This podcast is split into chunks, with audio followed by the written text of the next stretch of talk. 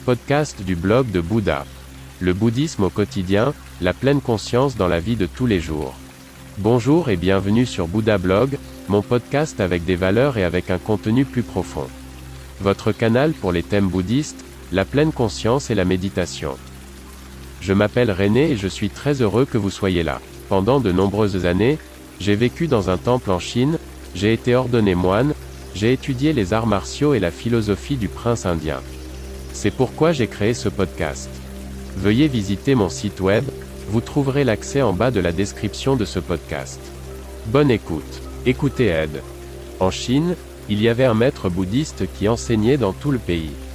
Il était très respecté, sa sagesse était légendaire, de nombreuses personnes assistaient à ses discours. En tant que moine de son monastère, il était très apprécié, de nombreux frères l'écoutaient. Alors qu'il s'apprêtait à partir pour une nouvelle tournée de lecture, un novice, futur moine, s'approcha de lui et lui demanda s'il ne pouvait pas l'accompagner. Comme les deux hommes avaient à peu près le même âge et que les voyages le fatiguaient de plus en plus, l'enseignant accepta et ils partirent ensemble. À chaque cours, l'élève bouddhiste était assis dans l'auditorium, il connaissait bientôt chaque interprétation du professeur, chaque phrase lui était bien connue, il écoutait encore et encore les paroles de ce maître.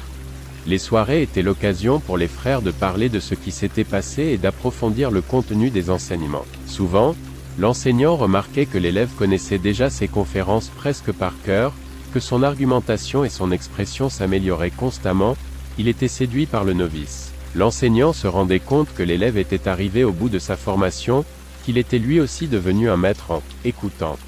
Cela remplit l'enseignant d'une joie profonde.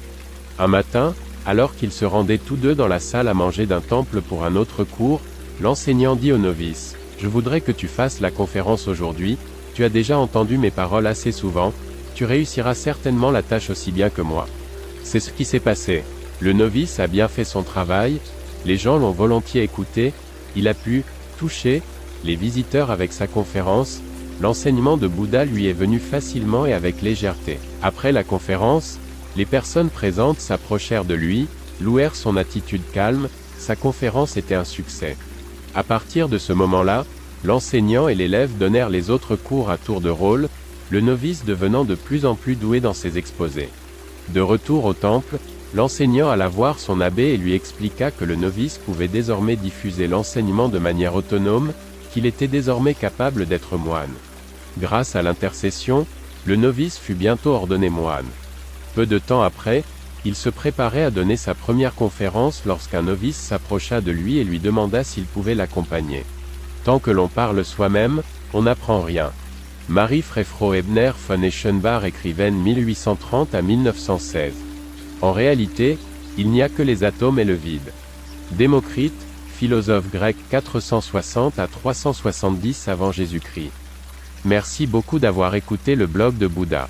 N'hésitez pas à visiter mon site web. À demain.